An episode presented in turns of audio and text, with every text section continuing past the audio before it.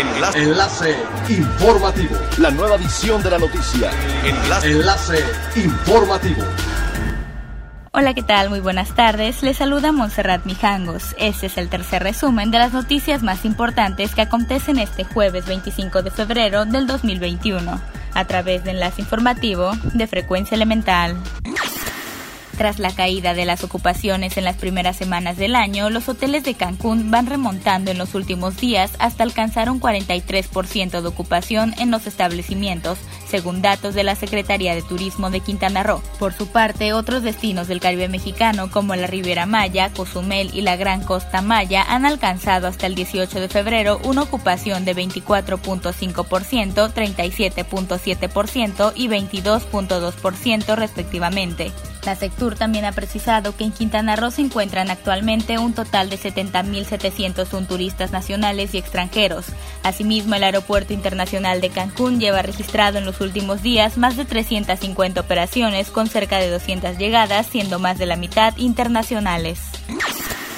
El Instituto Nacional de Antropología e Historia, en un comunicado, informó que la zona de monumentos arqueológicos permanecerá cerrada los días 20, 21 y 22 de marzo de 2021 como una medida preventiva para evitar la propagación del coronavirus.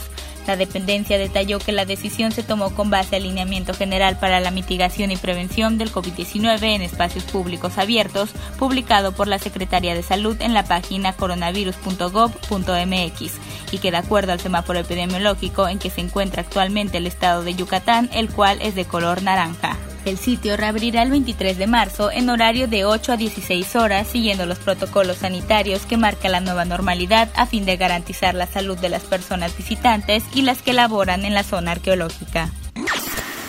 Los diputados de la decimosexta legislatura retomaron el análisis del financiamiento para el proyecto del puente vehicular Nichupté que pretende iniciarse durante el actual ejercicio y que requiere de 800 millones de pesos. A estos análisis incorporaron la titular de la Secretaría de Finanzas y Planeación, Joanet Torres Muñoz, y el secretario de Obras Públicas de Quintana Roo, William Conrado Alarcón. Se mencionó que se estaría usando un adelanto de participaciones para lograr conseguir los recursos que se requieren. Sin embargo, aún se continuarán con los trabajos de análisis pese a que se requiere una pronta determinación para iniciar obras de alto impacto en la entidad, mismas que incluyen 102 proyectos de inversión pública para la reactivación económica. Es elemental tener buena actitud y mantenernos positivos. Por ello, también las buenas noticias son elementales. Pfizer Inc. y BioNTech anunciaron que están probando una tercera dosis de su vacuna COVID-19 para comprender mejor la respuesta inmunitaria contra las nuevas variantes del virus.